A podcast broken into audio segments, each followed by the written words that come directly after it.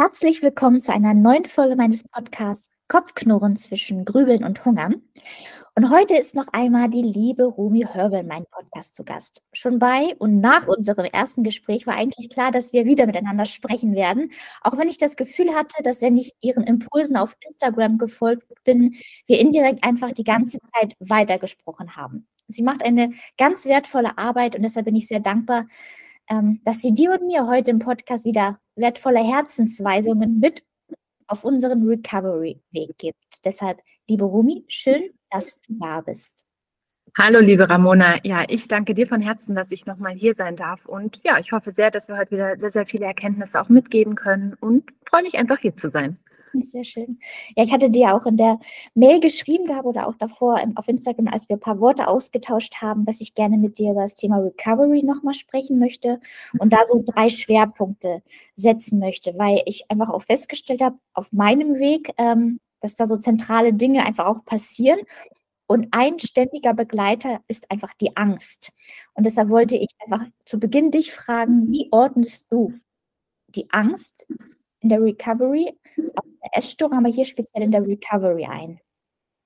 Ja, das ist natürlich das Problem, würde ich mal sagen, was einem am meisten begegnet und was für mich auch ein Riesenhindernis auf meiner eigenen Recovery-Reise war. Denn die Angst ist eigentlich das, was sich regelmäßig und als Dauerbegleiter immer wieder einschaltet. Und wenn wir uns mal angucken, wo Angst ja eigentlich herkommt, also im ursprünglichen ist sie ja dafür da, uns zu beschützen. Also uns zum Beispiel, weiß ich nicht, wenn wir früher Angst hatten, dann zum Beispiel im Dunkeln, weil klar, im Dunkeln war es unübersichtlich, da sind Gefahren gewesen oder wenn wir vor einem Tiger standen, ja, natürlich haben wir dann Angst. Also Angst vielleicht erstmal als natürliche Schutzfunktion des Körpers zu sehen, ähm, die aber, wenn es um die Recovery geht, eben auch sehr, sehr hinderlich ist, weil wir eben vor Dingen Angst haben, die eigentlich rational betrachtet ja gar nicht beängstigend sind, also für gesunde Menschen zumindest nicht. Denn mhm. ähm, das, was wir eigentlich fürs Leben ja brauchen, also zum Beispiel Nahrung oder Ruhe, also sich zum Beispiel auch nicht zu viel zu bewegen oder eben nicht zu wenig zu essen, ähm, das sind Dinge, die ähm, in der Essstörung ja sehr beruhigend sind, weil das Gegenteil zu tun, also mehr essen, weniger bewegen, eben unglaublich beängstigend ist und sich unglaublich bedrohlich anfühlt. Und da hat die Angst aber eigentlich ja ihre Funktion verloren, beziehungsweise ihre Aufgabe vielleicht versucht ein bisschen überzuerfüllen. Mhm. Ja, total. Und ähm, weißt du, als ich dann auch festgestellt habe, während ich mich ja auch schon mehrfach diese Angst überwunden habe, ja, mutig genau das Gegenteil oft getan habe, beispielsweise mehr Essen oder weniger Sport, sich auch mal diese Pausen zu geben und auch festgestellt habe, dass ja nichts Schlechtes passiert, ja, dass man sich auch dieser gesunden Wahrheit in dem Moment dann annähert. Und trotzdem frage ich mich, warum dann immer noch die Angst so durchschwappt und ob die Angst vielleicht einfach auch so ein gewohntes Gefühl ist, ähm, sodass sie immer wieder durch ja, ihren Weg sucht und mir dieses Gefühl erzeugt. Hm, das ist eine spannende Frage. Also ich glaube, also Essstörungen haben ja auch viel mit Gewohnheiten zu tun, die wiederum ja eine Sicherheit geben, um eben auch Ängsten zu begegnen. Wenn wir dann entgegengesetzt handeln, macht es natürlich auch erstmal eine Riesenangst. Und was es eben braucht, und das hast du schon sehr entscheidend gesagt, ist die Wiederholung und mhm. es auch immer wieder zu tun und in dem, ich mache es nochmal und ich mache es nochmal und ich sammle dabei die Erfahrung, hey, das, was ich mir erzähle, das, was mir Angst macht, also zum Beispiel ist ja oft so ein, wenn du das isst, dann wirst du zunehmen und dann isst man zum Beispiel das Eis und merkt am nächsten Tag so, hm, eigentlich ist gar nichts Schlimmes passiert. Ich habe nicht über Nacht auf einmal fünf Kilo zugenommen, wie es mir die Essstörung erzählt, sondern es ist eigentlich alles okay. Also es hat sich zwar in dem Moment gruselig angefühlt, aber ich mache die Erfahrung, dass es nicht passiert. Ähm, und dann ganz wichtig, wirklich wiederholen, wiederholen, wiederholen. Und möglichst auch keine langen Pausen dazwischen lassen, dass sich das System wirklich daran gewöhnen kann, hey, wir machen das jetzt. Wir haben da zwar Angst vor gehabt, aber eigentlich mache ich die Erfahrung, es passiert nichts. Und das Signal, Angst zu schicken, wird damit irgendwann unnötig. Also ich sage wirklich immer auch zu meinen Coaches, Challenge, Repeat, Challenge, Repeat. Und irgendwann ist es normal und es kommt ein, warum hatte ich eigentlich so Angst davor? Und es passiert manchmal sogar relativ schnell. Also dann, wenn man es zum Beispiel wirklich mal eine Woche konsequent macht, ähm, baut sich die Angst gar nicht so stark auf, als wenn man zum Beispiel sagt, keine Ahnung, nehmen wir mal ein Vierfood. Ich esse das jetzt einmal, dann mache ich zwei Wochen Pause und dann versuche ich es nochmal, dann ist die Angst natürlich immer noch groß, weil es sind ja zwei Wochen dazwischen wieder vergangen. Mhm. Machen wir das aber relativ nah aneinander und bleiben dran, dann verringert sich die Angst auch mit der Zeit. Genau. Ja, total schön. Ich hatte dir damals auch, als du das Thema angesprochen hattest, auch mit diesen regelmäßig Entscheidungen treffen, ne, ähm, musste ich auch an meinen Weg denken und es hat von einer bewussten Entscheidung auch angefangen, so der Tag der Wende damals, der 14. Februar.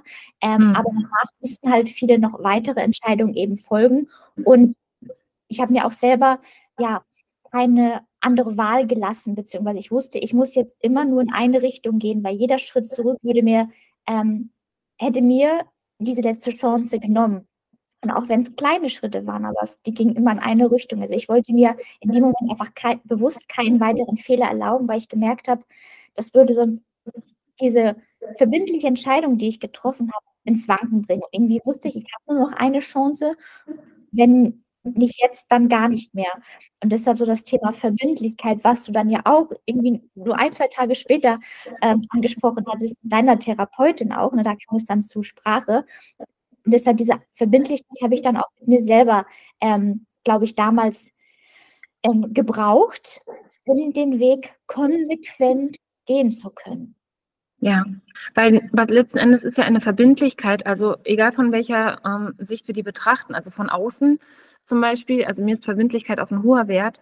Deswegen, mhm. ähm, ja, wenn man von seiner eigenen Therapeutin versetzt wird, ist es natürlich ähm, eine nicht so schöne Erfahrung und die kann auch sehr auf Selbstwertgefühl wiedergehen, weil vom Außen her werde ich zum Beispiel schon nicht ernst genommen oder werde ich versetzt oder solche Sachen. Und wenn wir uns selber dann auch noch nicht verbindlich sind, mhm. also wir uns zum Beispiel vornehmen, ähm, ich möchte was challengen oder ich möchte ein bestimmtes Verhalten nicht mehr machen und ich mache es dann doch, dann ähm, ja, enttäuschen wir letzten Endes ja den gesunden Anteil in uns, der sich das vorgenommen hat und der ist natürlich enttäuscht. Das heißt, auch sich selber verbindlich zu sein ähm, ist unglaublich wichtig. Also ich habe mir damals auch zu Beginn meiner Recovery in meinem kleinen Journal ähm, wirklich Punkte aufgeschrieben, was verspreche ich mir selber. Also wie so ein Recovery Commitment gemacht. Mhm. Zum Beispiel, ähm, ich esse regelmäßig und so viel, bis ich wirklich satt bin und nicht so viel, wie ich denke, ich dürfte nur essen. Oder auch wenn ich, ähm, keine Ahnung, keinen Hunger habe, esse ich spätestens alle drei Stunden etwas. Also solche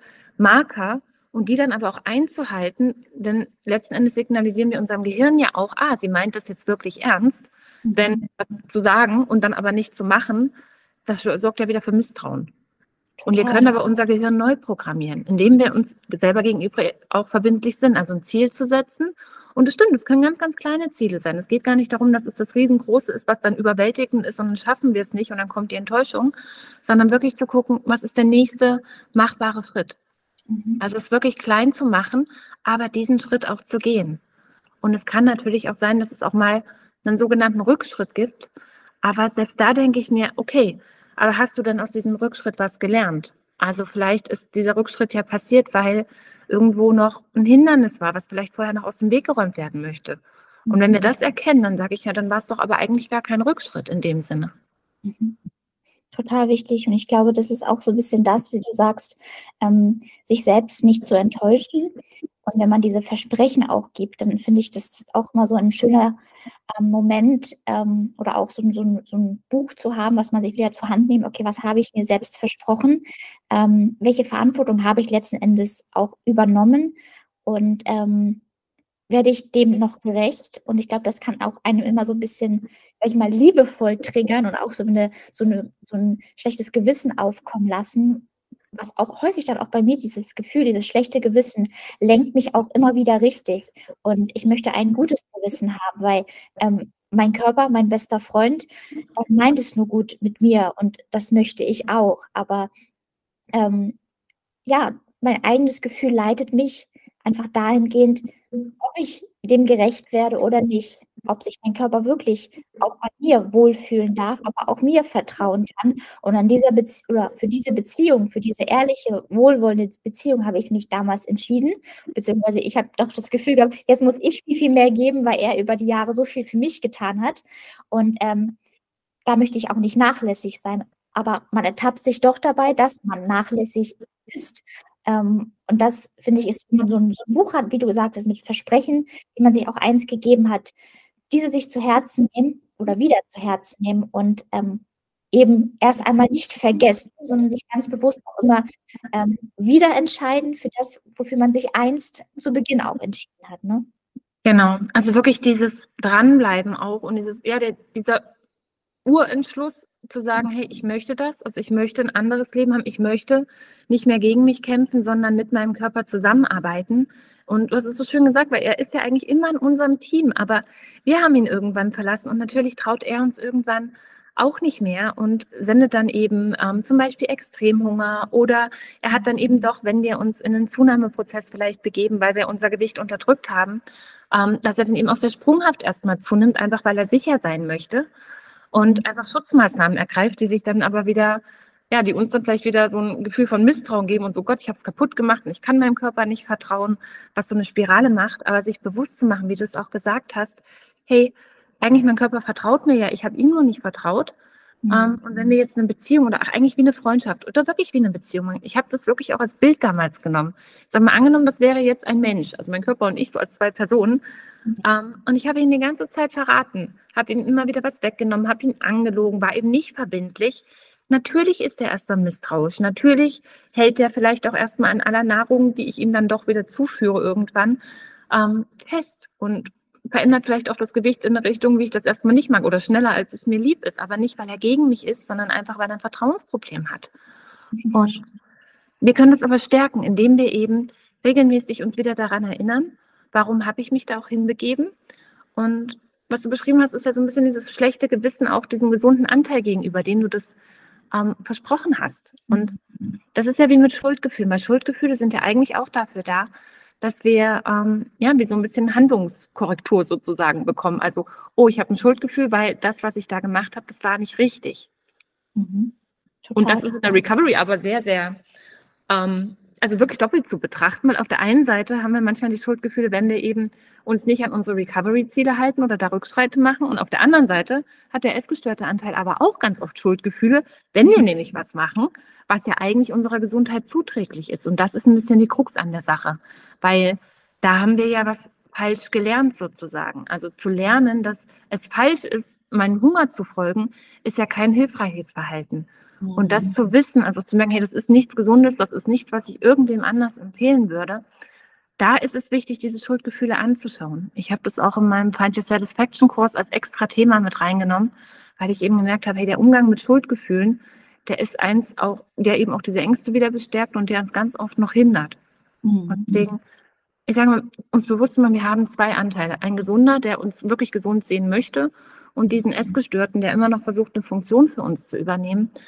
Ähm, und die beiden haben andere Werte, die haben andere Ziele und der eine hat hilfreiche Schuldgefühle und der andere aber sehr negative, die dann wieder gegen uns verwendet werden. Und das zu trennen, hat mir sehr, sehr geholfen total, ähm, total zentral, was du sagst. Und da sind wir wieder bei dem inneren Dialog. Ne? Und dann, für welche Entscheidung, beziehungsweise für welche Stimme entscheiden wir uns? Und ähm, je mehr wir uns eben für den gesunden Anteil entscheiden, desto lauter wird dieser auch. Und das ist ja das, das Problem manchmal, dass man vielleicht auch gerade zu Beginn noch gar nicht unterscheiden kann, differenzieren kann, okay, wer, ähm, wer spricht hier gerade zu mir und welcher Stimme darf ich vertrauen? Und deshalb ist ja auch gerade am Anfang so wichtig, um wieder ja, das Vertrauen auch aufzubauen. Ähm, beispielsweise diese regelmäßigen Mahlzeiten, ne? um zu lernen, wie Essen mich auch ganz im positiven Sinne für meine Recovery unterstützen kann. Bei mir war das eben diese regelmäßigen Mahlzeiten, aber auch dabei letzten Endes mich auch positiv einzustellen und dem Essen auch gegenüber wieder wohlwollender zu sein, weil ich weiß, Essen meint es nur gut mit mir, Essen ist Freund, nicht Feind. Ja, also das überhaupt erstmal so umzuprogrammieren, ist ja schon der entscheidende Punkt. Mhm. Und die Regelmäßigkeit ist was ganz Entscheidendes, weil auch da geht es ja wieder um Vertrauen. Mhm. Denn wenn der Körper merkt, okay, ich kriege regelmäßig und dann auch genug, also manchmal sind es auch so Spatzenportionen am Anfang, aber immerhin regelmäßig. Häppchenweise zurück ins Leben, aber genau das ist es. Aber dann kommt zumindest regelmäßig immer etwas rein, was den Körper auch häppchenweise ähm, auch stärkt und das Vertrauen aufbaut, richtig? Ja, genau. Und daraus kann man ja steigern. Also ich habe es auch so gemacht, dass ich mir erstmal die Regelmäßigkeit als unterste Säule sozusagen gegeben habe und dann in diesem Prozess sozusagen geguckt habe, hey, geht noch mehr oder kann ich da noch ein bisschen drüber pushen und mich sozusagen stückchenweise hochgesteigert habe. Also für mich war zum Beispiel dieser All-In-Ansatz auch nichts, dass ich gesagt habe, ich esse von jetzt auf gleich 2500 Kalorien und mehr. Äh, wollte ich zwar gerne und ich dachte auch, ich wäre so klar, aber ging für mich halt einfach nicht. Was aber mhm. eben ging, war und noch ein kleines Stückchen mehr und ehrlich zu mir zu sein. Wieder, geht noch was? Hm, ja, eigentlich schon. Oder auch so Signale wie mentalen Hunger sich anzugucken und als echten Hunger anzuerkennen. Weil vielleicht sagt der Körper schon, ich bin aber voll. Ja, kein Wunder, wenn er Mini-Portion gewöhnt ist, ist natürlich der Magen auch erstmal kleiner. Aber der Magen ist ein Muskel, der dehnt sich auch wieder.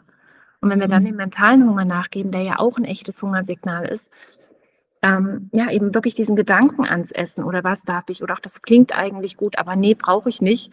Mhm. Doch, brauchen wir.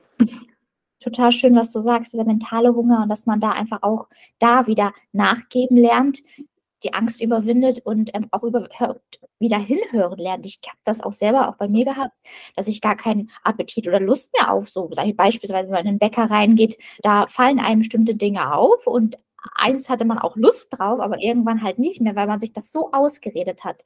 Und deshalb ja. war ich halt froh, wenn ich diese, diese, ja, diese, diesen Appetit überhaupt wieder gespürt habe, aber dann gilt es, dem auch nachzukommen und dann nicht wieder zu ignorieren. Ne?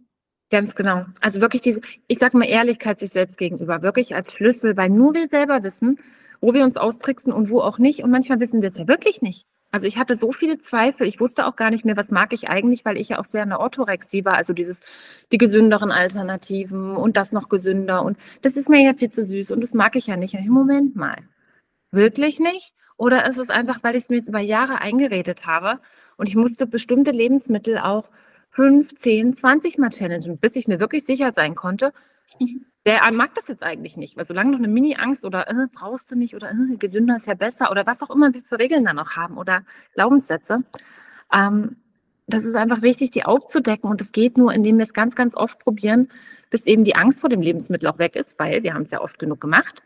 Und wir dann irgendwann wirklich feststellen können, hey, okay, das mag ich eigentlich doch. Mein Beispiel immer Kinderbueno. Ja, mochte ich ja früher. Also sich auch vielleicht mit dem zu verbinden, wenn man noch die Erinnerung daran hat. Was mochte ich früher eigentlich gerne? Mhm. Und ich habe dann festgestellt, okay, manche Sachen mag ich wirklich nicht mehr. Ich habe keine Ahnung, wie ich Mäusespeck essen konnte. Ist mir ein Rätsel. Ich habe davon früher 300 Gramm Packungen gegessen. Ja. Äh, keine Ahnung. Geht einfach nicht. Und andere Sachen mag ich aber eigentlich doch total gerne, wie eben Kinderbueno.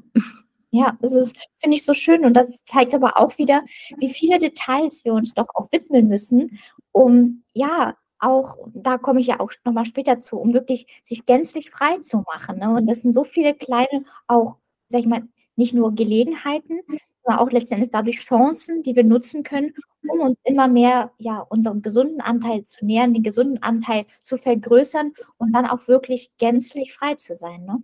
Ja, und Ganz oft ist es ja auch so, je nachdem, wo man steht, weil du hast es ja von auch gemacht, manchmal merkt man ja gar nicht, ja, ist da eigentlich ein gesunder Anteil oder nicht? Vielleicht denkt sich jetzt auch gerade irgendjemand, hä, was ist denn für ein gesunder Anteil?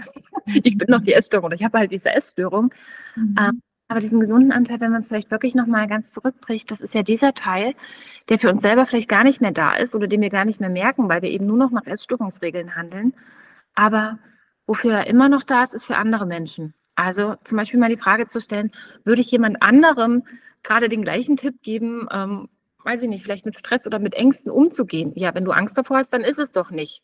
Nee, würde ich wahrscheinlich nicht tun. Oder irgendwelche anderen Verhaltensweisen. Und wenn ich das bei anderen Menschen nicht machen würde, ähm, dann sehen wir ja, hey, da ist ja ein Anteil, der sieht, das ist eigentlich nicht so richtig gut, weil sonst würde ich ja jedem anderen auch empfehlen.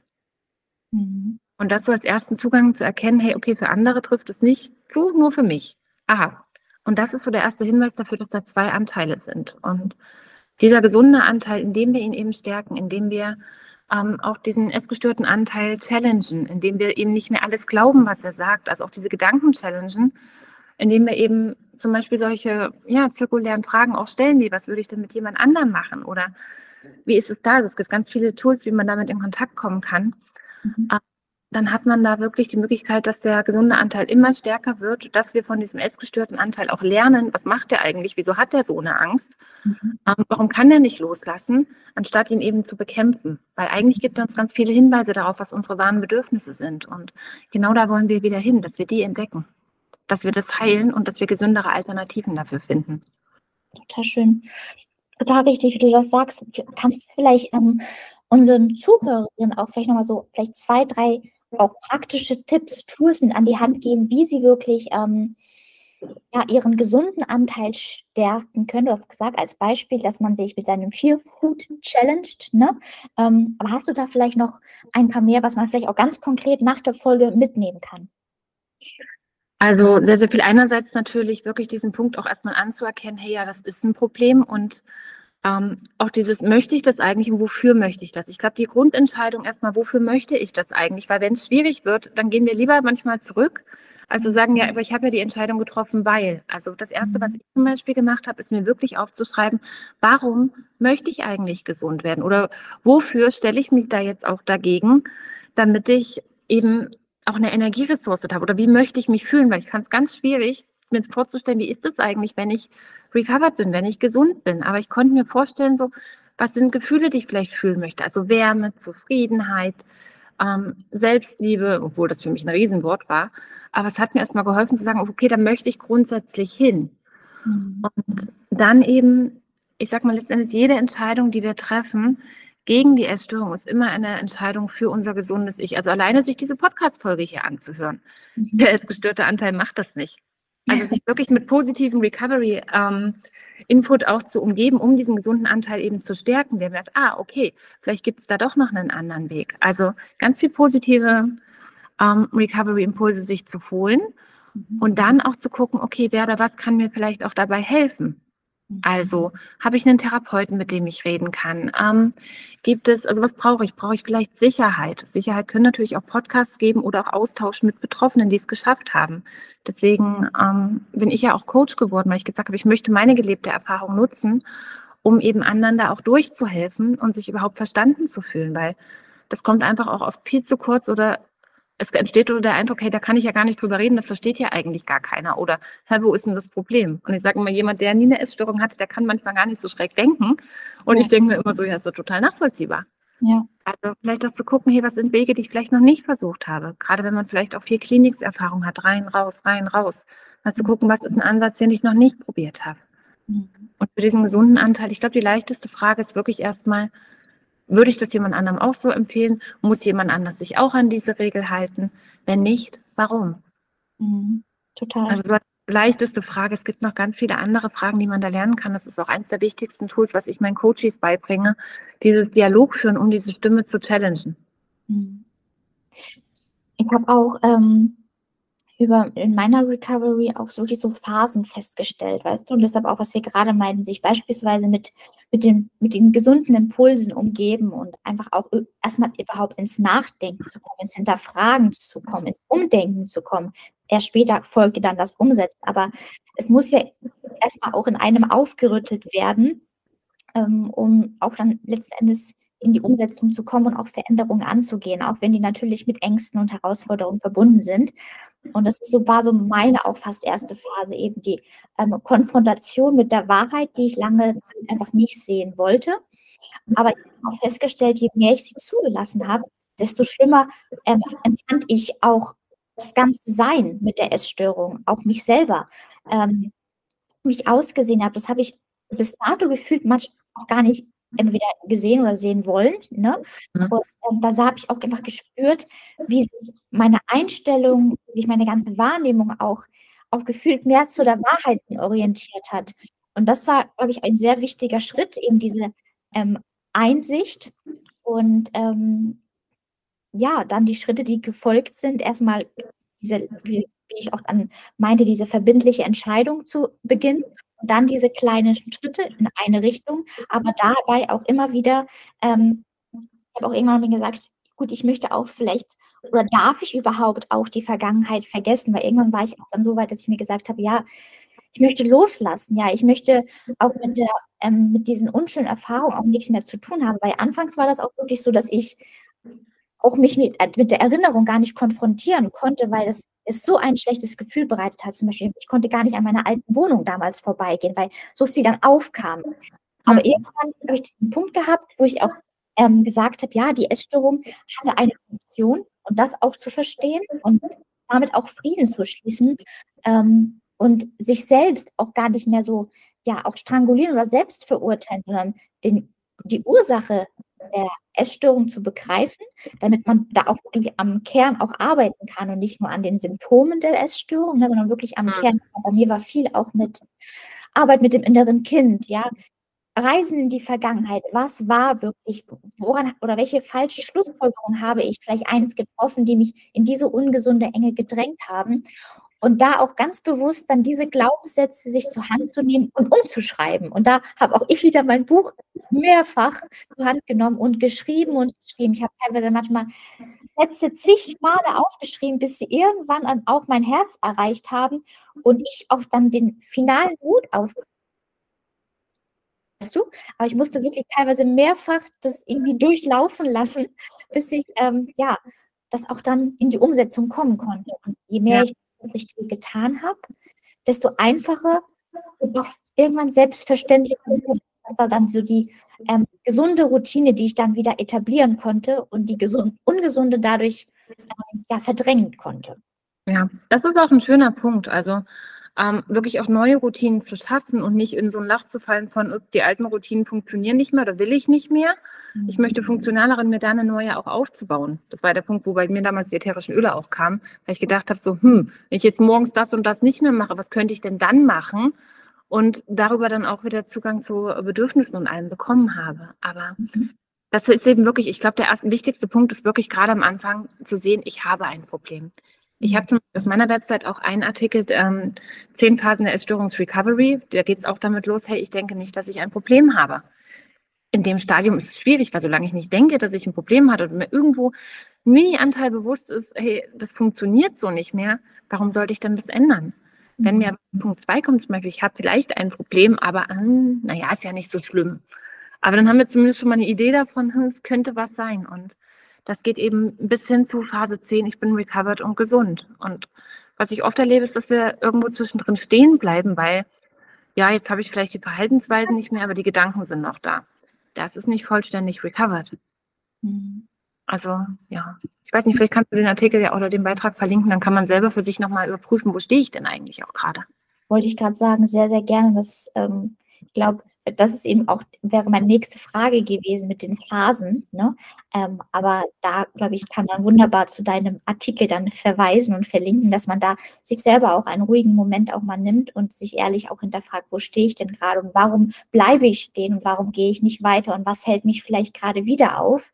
Mhm. Ähm, da sind wir wieder bei den Ängsten. Mhm. Und, ähm, deshalb auch habe ich mir auch gesagt, auch wenn beispielsweise meine Recovery jetzt so zwei Jahre in etwa sind, ähm, man muss auch einfach eine lange Zeit einfach auch ganz bewusst dabei bleiben, ähm, ja. weil im Verhältnis zu der zwölf Jahre andauernden Essstörung ist es halt einfach noch nicht viel. Und da muss man, ähm, darf man sich quasi selber auch gar nicht den Raum geben, ähm, erst einmal zu vergessen, weil ähm, ja, man einfach sich wirklich umkonditionieren muss und das einfach seine Zeit braucht. Und das braucht dann wieder, und da sind wir bei den Entscheidungen, auch jedes Mal oder regelmäßig letzten Endes diese bewussten Entscheidungen, um das in sich groß auch ähm, verbindlich und selbstverständlich zu machen. Und das ist einfach einfach Kraft, aber auch zeitintensiv. Und da braucht es ähm, ja diese Bewusstmachung, Bewussthaltung.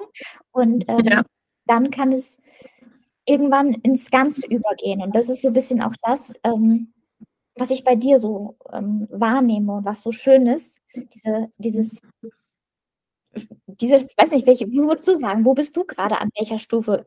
Schon zehn? Vollständig recovered, inzwischen, ja. definitiv. Super. Schön, dass das auch so klar gleich direkt rauskommt. Und das ist auch das, was ich spüre.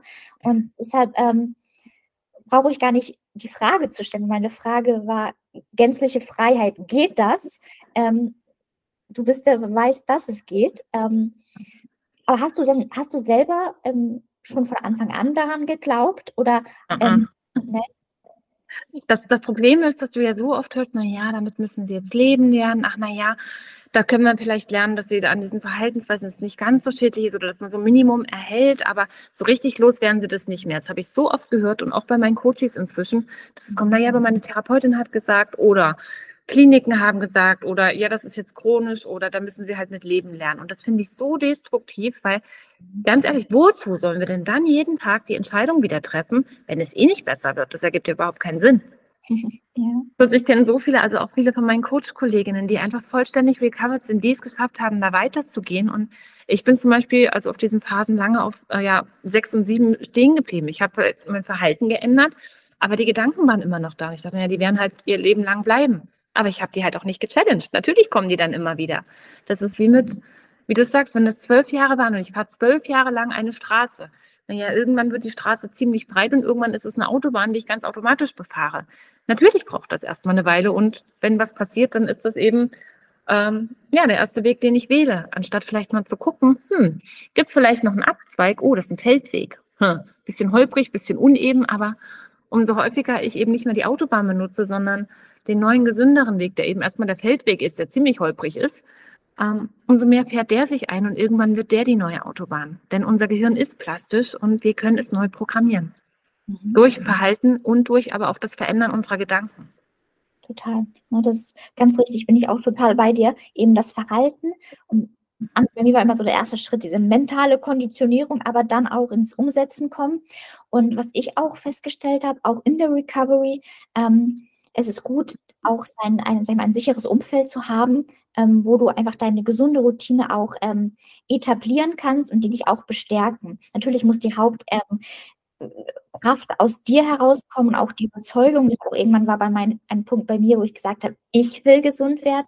Ich tue das aus ganz bestimmten Gründen und ich mache es nicht für andere, sodass ich dann auch, wenn ich alleine bin, weiter richtig verfolge. Und trotzdem, wenn man beispielsweise ähm, beruflich oder ähm, familiär in besondere Herausforderungen gestellt wird, wo man beispielsweise ähm, mit ganz neuen Situationen umgehen muss, dann kann natürlich auch so in Gefahr sein, dass man sich dann an einer alten Routine, die aber nicht gesund war, aber beispielsweise die Essstörung sich wieder festhält und ähm, Rückschritte macht, weil die Essstörung, das kann ja auch so eine Art von Kontrolle sein und einem die Sicherheit geben.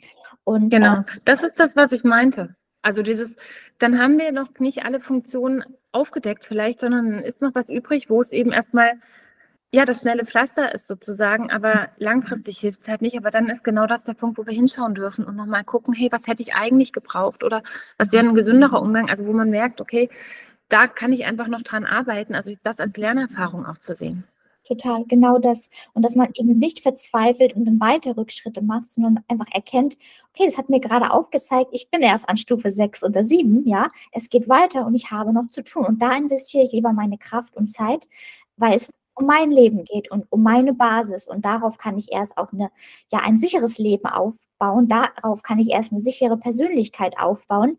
Ähm, das, das Fundament muss einfach stimmen. Das hatte ich auch in einem Beitrag jetzt, diese, die fundamentale Basis einfach auch genannt, die fundamentale auch Selbstliebe. Aber die kann erst entstehen, wenn man auch mit sich im Reinen, im Klaren ist und einfach auch weiter auch an seinem Grundstein baut. Und dann kann eben so eine Erfahrung einfach ähm, ja, helfen, zu sehen, okay, da ist noch irgendetwas locker. Ne? genau, da darf noch was nachjustiert werden.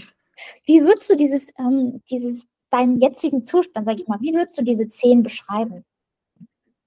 Also das erste Wort, was mir einfällt, ist wirklich Freiheit. Mhm. Also und ich, ich habe das auf dem Weg auch gemerkt, wie immer nochmal was freier geworden ist und nochmal was freier geworden ist. Das gibt es doch gar nicht. Es ist doch schon so super frei. Also irgendwie, ich staune jetzt teilweise noch, weil ich denke, krass, nochmal freier. Oder stimmt, die Dinge habe ich früher auch nicht gemacht und kann sie jetzt mit Leichtigkeit machen. Dann sind sie für mich immer noch so neu. Ähm, weil ich ja letzten Endes auch, ich meine, ich bin Ende 2018 in die Recovery gegangen und hat auch, also bis ich wirklich durch war, bestimmt zwei Jahre gedauert. Und dabei aber ja auch schon viel Arbeit an mir selber, also auch Persönlichkeitsentwicklung, auch dann meine Coach-Ausbildung und alles. Es lief hier alles immer mit, aber es war immer noch so, so eine kleine Grundangst und in dem Vertrauen aber, als ich dann auch gemerkt habe, so hey, ich gebe meinem Körper zum Beispiel alles, was er braucht und oh, er pegelt sich irgendwann ein. Er macht ja gar nichts gegen mich, sondern er arbeitet ja wirklich mit mir zusammen. Also dieses Körpervertrauen, was entstanden ist. Mhm. Und dann aber auch zu merken, und was habe ich jetzt eigentlich alles, was ich früher nicht haben konnte. Das heißt nicht, dass ich nie einen Bad Body Image Tag habe. Also im Gegenteil, ich gucke auch manchmal und denke mir so, jo, super. Aber ich würde nie, also ich komme gar nicht mehr auf die Idee, dass ich irgendwie ähm, was dagegen machen könnte. Also zum Beispiel, oh Gott, das sieht ja heute schlimm aus oder Hallo Zellulitis, äh, essen wir heute mal lieber weniger oder machen heute mal mehr Sport. Also da ist keine Verknüpfung mehr. Ich weiß, dass es die Gedanken von früher geworden, äh, gewesen wären. Also die sind wie so ein Schatten da, weil ich weiß, wie ich früher gehandelt hätte. Mhm. Das ist auch das, wie meistens meine Stories auf Instagram entstehen, dass ich so denke, ja, früher wäre das so gewesen oder das hätte ich mir nicht erlaubt. Und jetzt einfach zu sehen, hey, das ist überhaupt kein Ding oder nee, das ist für mich überhaupt keine Option, weil ich werde mein gesundes Ich nicht mehr verraten, um irgendwie ja, irgendeinem Erscheinungsbild dazu entsprechen, was mich auch nicht glücklich gemacht hat, also auch diese falsche Versprechung zu erkennen, weil ich war nie glücklich, egal wie dünn ich war. Mhm. Das glaube ich. jetzt? Ja, sorry, ich wollte dich nicht unterbrechen. Nee, ich habe nur gedacht, aber jetzt schon. Also Schön. jetzt so, dieser ja. Punkt, klar, ist auch nicht alles perfekt, aber äh, ich finde, Recovery schafft auch eine unglaubliche Resilienz und man lernt wirklich ähm, Life-Skills, die man immer wieder anwenden kann. Mhm. Also auch in anderen schwierigen Situationen. Total. Und ich glaube, was man auch wirklich ähm, auch am, in der 10, ähm, sage ich mal, was man dann vielleicht auch spürt, wirklich, dass man wirklich sein Leben wieder in der Hand hat und ja. dass man es nicht aus der Hand mehr gibt, sondern dass man eben alles dafür tut, dass man sein Leben umarmt, ja, und dass man wirklich auch sein Leben erst wieder lebt und erlebt. Und dann zeigt sich eine Fülle, die ich vielleicht auch selber gerade noch gar nicht sehe. Aber ähm, ich glaube, gerade durch ähm, dadurch, was du selber sagtest, dass du vieles auch gerade neu entdeckst und neu erleben und erfahren kannst. Das ist fast schon auch wieder wie Kind sein. Und ähm, das ist wirklich fast wie ein zweites Leben, was man geschenkt bekommt, weil man das vielleicht sogar noch in, umso intensiver ähm, wahrnimmt und auch wertzuschätzen weiß, wie wir es vielleicht auch einst als Kinder getan haben. Und ähm, es, ist, es ist so schön, wenn man diesen, jetzt diesen, diesen Moment dann auch erreicht und nicht verpasst, dafür arbeitet und dann ja diese Fülle wahrnimmt und erlebt und ja, frei ist für das, ja. was eigentlich mit einem vorhat. Ne? Genau, das ist ein schönes Bild auch. Also bin ich gerade auch mit einer meiner Coaches sehr dran, wirklich dieses innere Kind von ihr wieder zu stärken, die die ganzen Dinge gemacht hat, die das konnte, die keine Angst hatte, die selbstbewusst war.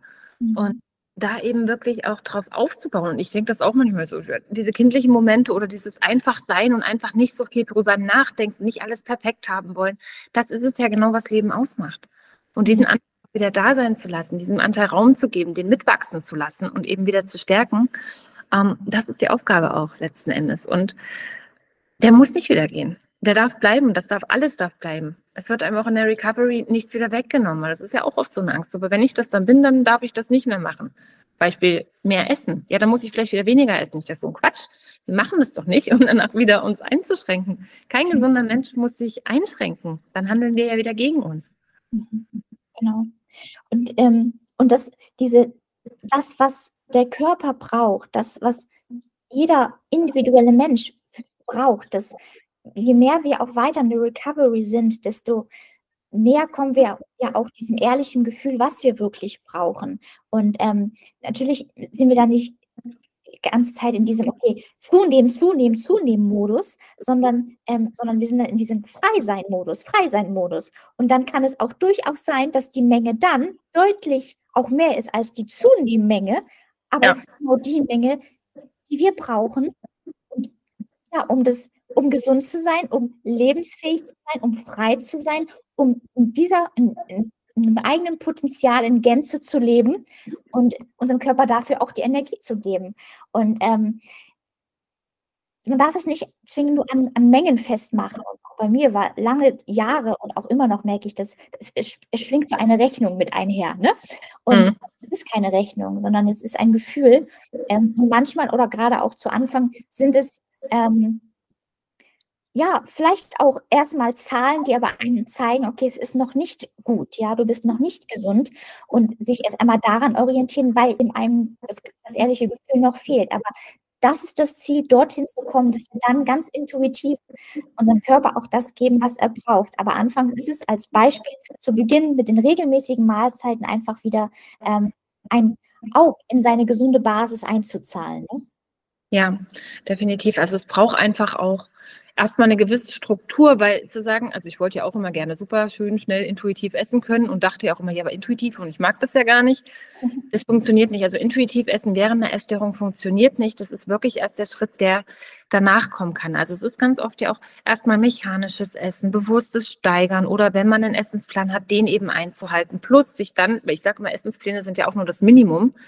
Ja. Ähm, und viele hören dann Maximum, also eigentlich jeder hört Maximum, wenn es ums Essen geht. Und bei der Bewegung wiederum, wenn ich sage, das ist das Maximum, dann hören sie immer Minimum. Also spannend. ja, das kann ich nachvollziehen. Ja. Und dann eben aber sich das wirklich bewusst zu machen und zu sagen, hey, ich push da jetzt durch, um das später haben zu können. Also ich bin noch gar nicht mit diesem, ich wusste, wenn ich gesund sein möchte, ist die Gewichtszunahme ein Resultat. Also ich habe den Fokus sogar versucht, davon wegzunehmen.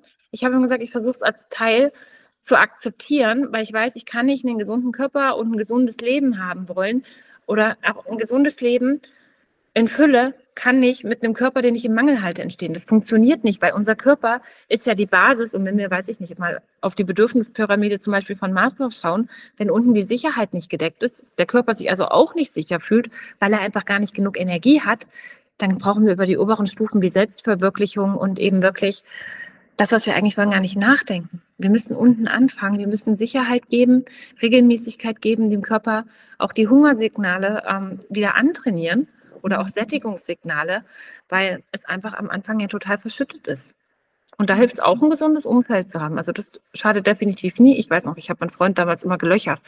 Hast du jetzt Hunger oder hast du Appetit oder warum isst du jetzt? Ach, man kann auch so essen. Also musste wirklich das erstmal wieder lernen und habe mir, oh, geht leider nicht mit jedem. Also ich habe Glück, dass mein Freund ein wirklich gesundes Verhältnis zum Essen hat und super entspannt mhm. ist. Aber auch da dürfen wir immer, wir leben in einer Diätgesellschaft. Also wirklich gesunde Menschen zu finden, ist manchmal gar nicht so einfach.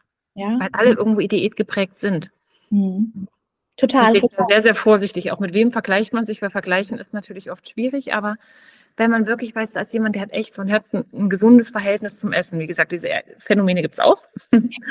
Dann kann man das natürlich nutzen, aber wirklich immer hinterfragen und sich bewusst machen, hey, wir sind einfach in einer Diätgesellschaft und das, was normal als gesund ähm, ja, verwertet wird, heißt nicht, dass es gesund für mich ist.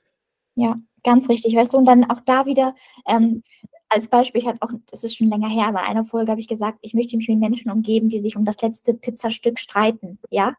Und, ähm, ja, und das ist so was ganz Kindliches, was ganz Ehrliches, was ganz Lebenswertes. Und das geht halt verloren in der Essstörung. Und ähm, letzten Endes auch dann zu begreifen, wenn man sich auch mit um das Stück Pizza streitet und das also als Erfolg ansieht, wenn man das letzte Stück bekommt und dass damit dass dann nichts passiert, sondern der Körper weiß schon sehr genau, was er mit der Energie anzufangen hat. Und auch da nicht so weit denken, okay, wie wird das letzten Endes jetzt verarbeitet oder wie was, sondern es ist ein sinnvolles Investment in meine Gesundheit, in meine Freiheit. Und ähm, ja, dass man das positiv konnotiert, das war auch immer so mein, auch ein ganz zentraler ähm, Teil meiner Recovery. Ich habe einfach versucht, dieses Unwohlsein, was manchmal aufkam, das Zweifeln oder negative Gedanken und Sorgen einfach umzuschreiben und ja. zu reden, positiv, ne? Und immer wohlwollend. Ähm, ich habe immer gesagt, ich gehe mit der Liebe und nicht mit dem Teufel. Und ähm, ich konnte ganz klar auch immer differenzieren, wie sieht das eine, wie sieht das andere aus. Und eigentlich war die Entscheidung für die Liebe, für meinen Körper eigentlich immer besser, weil wenn ich mich in einem Moment falsch entschieden habe, eben für den Teufel, für das Böse, für das ähm, Masochistische, wie du auch selber sagst, mit dem Dünnsein ist man nie zufrieden. Hm. Oder, oder mit den falschen Entscheidungen, die man dann auch getroffen hat. In dem Moment, ähm, vermeintlich fühlen sie sich besser an, aber ein positives Gefühl oder dieses positive Gefühl hielt nie lange nach. Ne? Und das ist der Punkt, weil ich frage manchmal auch meine Coaches, ich sage, und funktioniert? Naja, schon. Ich sage, und wie für, für wie lange? Naja, so eine halbe Stunde. Ich, so, mm -hmm. ich sage, und, wann, und dann geht es wieder los. Ich, also das ist so dieser kurzfristige Weg. Und da wirklich reinzugehen und zu sagen, hey, aber langfristig, wie möchte ich mich denn langfristig fühlen? Ja, es ist jetzt vielleicht die härtere Entscheidung, aber langfristig habe ich diesen Kampf nicht mehr, muss ich mir die Fragen nicht mehr stellen, weil mein Gehirn eben gelernt hat, hey, das ist gar nicht so, wie ich es mir immer erzählt habe. Total schön. Deshalb, wenn du jetzt vielleicht abschließend nochmal ein Plädoyer für die gänzliche Freiheit aussprechen müsstest, wie würde dieser lauten? Ich glaube, den Weg wirklich zu sehen und zu sagen, hey, wo möchte ich eigentlich hin mit meinem Leben? Also sich dieses damit nochmal zu verbinden. Und wenn das wirklich das Kind ich ist, was habe ich als Kind für Träume gehabt? Oder wenn ich keine hatte, was, wenn ich es mir neu malen könnte, mal so ein weißes Blatt sich zu nehmen und zu sagen, hey, wenn ich es mir einfach nur wünschen könnte, egal ob ich denke, das ist realistisch oder nicht, wie möchte ich das denn haben? Und welche Schritte sind dafür auch nötig? Was kann ich mir an Unterstützung dazu holen? Weil ich finde, es ist alleine unglaublich schwierig. Ich sage nicht, dass es unmöglich ist. Also ich habe auch sehr, sehr viel alleine gemacht, aber es ist einfach deutlich schwerer und sich bewusst zu machen, wenn ich Freiheit möchte, was bedeutet Freiheit für mich eigentlich? Wie fühlt die sich an? Also wirklich mal versuchen, ähm, das für sich selbst zu definieren, weil ich glaube, für jeden ist Freiheit auch was anderes. Für mich ist Freiheit zum Beispiel auch, reisen zu können, ortsunabhängig arbeiten zu können, dem nachgehen zu können, was ich liebe, also wirklich auch mit dem Job, den ich habe. Ähm, und das eben aber alles in einem Zustand, wo ich voll Energie bin, wo ich was zu geben habe und wo ich anderen Menschen helfen kann. Das ist für mich ja wirklich das Leben, also einerseits mit dem Lebenssinn auch zu erfüllen, weil ich dachte immer so, ja, eine Essstörung, aber wo ist eigentlich der Sinn daran? Der ist so verloren gegangen. Und dieses Leben eben leben zu können, so wie ich es möchte, das ist für mich Freiheit. Und das kann für jeden anders aussehen, aber ist einfach nur mal aufzumalen, sich mal kurz erlauben zu kommen, den Zweifler mal schaukeln schicken und mal zu überlegen, was bedeutet es für mich? Ist es attraktiv, da hinzukommen? Auch wenn ich vielleicht gerade noch zweifle, wie, das ist egal. Aber es wirklich mal zu versuchen anzumalen, weil wir können uns das schaffen. Ich hätte keine Ahnung gehabt, dass ich hier bin, als ich, weiß ich nicht, vor fünf Jahren angefangen hat. Mhm. Ähm, ich hatte keine Ahnung. Ja. Und es ist irgendwie anders geworden und gleichzeitig noch viel besser. Und das ist genauso, das wäre jetzt so mein, auch nochmal mein Gedanke, der dabei ähm, kam. Also es ist eben nicht nur diese Freiheit von der Essstörung, weil dann ergeben sich auch erst Räume und auch erst der Horizont für das, was das, ja, was unsere Träume und Wünsche fürs Leben ist, ja, und das ähm, kommt ja dann auch erst mit der Zeit, weil so viele Jahre hat sich alles um die Essstörung gedreht. Erstmal geht es vielleicht darum, sich von der Essstörung zu befreien, aber dann erst, ja, dann kommt noch das ganze große Meer. Ja, dann kommt der Raum, weil vorher ist ja gar kein Raum da. Für mich hat es zum Beispiel auch bedeutet, dass ich eine destruktive Beziehung loslassen musste. Für mich hat es bedeutet, den Job zu kündigen, wo ich gemerkt habe, irgendwie ist hier immer noch Mangel. Hier ist Mangel, Personalmangel, da Mangel, Zeitmangel, immer nur Mangel. Und ich sage, ich kämpfe mich ja gerade raus in die Fülle und bin in einem Umfeld, wo nur Mangel ist. Und ich hätte niemals im Leben hätte ich gedacht, dass ich mich selbstständig mache, weil ich hatte ja viel zu ein hohes Sicherheitsbedürfnis. Aber das war irgendwie dann der entscheidende Punkt, wo ich gesagt habe, ich kann das gar nicht mehr. Also dieser mhm. gesunde Anteil, der so stark war, dann gesagt hat, nee, jetzt geh, trau dich, du schaffst das. Und den sicheren Weg, den können wir ja immer noch gehen, wir können immer wieder zurückgehen. Wir können auch jederzeit wieder in die Essstörung zurück. Wir wissen ja, wie es funktioniert. Das kann uns ja keiner wegnehmen. Aber irgendwann kam für mich der Punkt, wo ich gedacht habe, nee, will ich eigentlich gar nicht. Genau. Und das sagt einem das Gefühl auch ganze Zeit, dass man diese Essstörung eigentlich nicht will, dass man eben nicht glücklich ist. Und ähm, ich habe auch ähm, jetzt vor kurzem mit einer ähm, Freundin geschrieben, dass man sich auch, ähm, auch, ja, dieses, sie konnte sich auch gar nicht vorstellen, ähm, was wartet auf mich, losgelöst von der Essstörung, was habe ich denn dann noch? Und ähm, das ergibt sich auch manchmal erst mit der Zeit, wenn man die Essstörung wirklich loslässt. Und ähm, deshalb ist es nur lohnenswert, diesen Weg zu gehen, ähm, weil sich dann erst die Möglichkeiten auftun, die das Leben für einen bereithält.